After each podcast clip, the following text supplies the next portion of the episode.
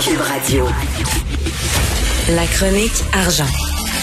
Une vision des finances pas comme les autres. Alors Yves, salut Yves Daou, donc directeur de la section argent du Journal de Montréal, Journal de Québec, il faut le dire, animateur ici du balado. Mêlez-vous de vos affaires que vous pouvez retrouver tous les euh, jeudis euh, dans euh, la bibliothèque Balado. Donc Yves, la multinationale se moque des gouvernements Facebook qui se moquent totalement de nos gouvernements. Ça, c'est vraiment incroyable, l'arrogance de, Facebook. Là. Tu sais que le gouvernement canadien a veut déposer un projet de loi là, sur la rémunération des médias euh, par les géants du web, là, euh, qui, dans le fond, euh, vole à peu près le contenu, si tu veux, des contenus journalistiques. Et, en tout cas, ils utilisent à leur bénéfice. Là. Or, hier, il y avait un comité euh, de, de, du, ministère qui recevait Facebook.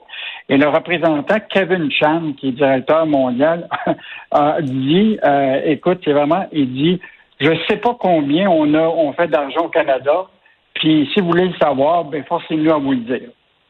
Donc, vraiment d'une arrogance incroyable.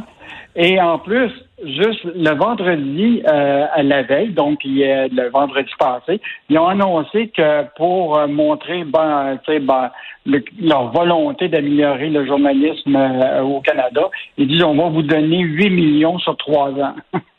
C'est vraiment 8 millions sur trois ans? Ça, c'est, je m'excuse, comme on dit, c'est du screening pour eux autres. C'est de l'argent de poche.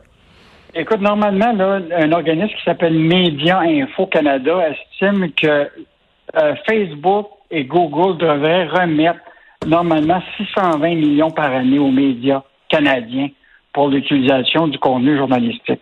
Donc, on est loin du 8 millions sur trois ans proposé par Facebook. Euh, donc, euh, gros débat qu'il y a eu hier. Je pense que Facebook n'a pas aimé leur expérience parce que tous les députés à peu près de qui étaient là, on les, ont euh, trouvés un peu arrogants. Ben vraiment, là, euh, tu sais, je sais pas combien d'argent par année Facebook fait au Canada. Voyons donc, comme si Facebook ne calculait pas ça. Voyons. En tout cas, il y a, des un professeur qui s'appelle Jean-Hugues euh, Roy ici au Québec qui a lui estimé Facebook faisait 210 millions de revenus publicitaires par année. Donc, euh, fait que mettons que on, était, était grosse cette histoire-là hier du représentant de Facebook Canada qui dit qu'il ne sait pas combien d'argent ils font au Canada. Ben oui. je pense que c'est un, un, bon débat. On va voir si euh, la ministre du patrimoine, Stephen Guilbeault, là, euh, va avoir euh, la force de forcer les géants du web à, payer pour aux médias euh, canadien euh, pour le contenu journalistique. Tout à fait. Tu veux revenir sur la chronique de Michel Gérard? Le Québec veut sa part du milliard de dollars en avoirs non réclamés. C'est quoi ça, les avoirs non réclamés? En fait, là, si euh, tu ben pour moi, ça a déjà arrivé peut-être dans, ta vie, mais par exemple, si tu as des parents qui sont décédés, euh, hmm. tout ça, souvent là, tu te retrouves, il y a des coffrets de sécurité là où il y a de l'argent qui était là. Là-dedans, il peut avoir des obligations. Il peut avoir aussi des actions de compagnie qui sont dans des, des institutions financières ou aussi des régimes de retraite qui appartiennent à quelqu'un qui est décédé puis euh, il ne l'a pas dit à personne. Puis on te, toutes sortes de, biens euh, en argent et aussi en valeur qui euh, ne sont pas réclamés. Et normalement, Revenu Québec a cette obligation-là que tous les biens non réclamés, il, trouve, il faut qu'ils trouvent les, les, les, les, ceux qui, qui sont les qui, au niveau des successions qui doivent les réclamer. Et donc, mmh. normalement, Revenu Québec affiche ça dans les journaux et dit voici les biens euh, qui sont euh, à partir de décès que, que les gens peuvent réclamer. Et en général, les gens finissent par la réclamer, mais il y en a beaucoup qui ne sont pas réclamés. Or, l'année pas, au cours des dernières années, il y a eu 300 millions euh, non réclamés. Et quand c'est pas réclamé, le gouvernement prend cet argent-là et verse ça au fond des générations. Mais là, le gouvernement du Québec, dans le budget qui vient de, vient de s'apercevoir que des institutions québécoises donc des banques à charte euh, provinciales, ça peut être des compagnies d'assurance et des banques, il y aurait un milliard d'actifs et de biens qui ne sont pas réclamés. Ah, et les oui. Banques veulent, et les banques ne veulent pas leur donner au Revenu Québec. Donc, Revenu Québec dit, je vais vous forcer par une, modification à la loi, puis il va leur donner une période de grâce de 18 mois pour remettre ce, ce, ce milliard-là. Et là, le Revenu Québec va tenter de trouver euh, d'afficher qui peut réclamer ces, ces, montants-là. Ils estiment qu'ils vont pas être capables d'en donner aux Québécois 450 millions de ce milliard-là, et l'autre 500 millions, mettons, va retourner au Fonds des générations.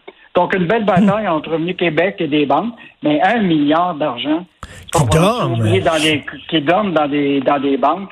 C'est assez fascinant. Ben oui, je savais pas ça. Et en terminant, le blocage du canal Suez euh, qui a des impacts au Québec, hein, c'est Martin Jolicoeur qui écrit ça.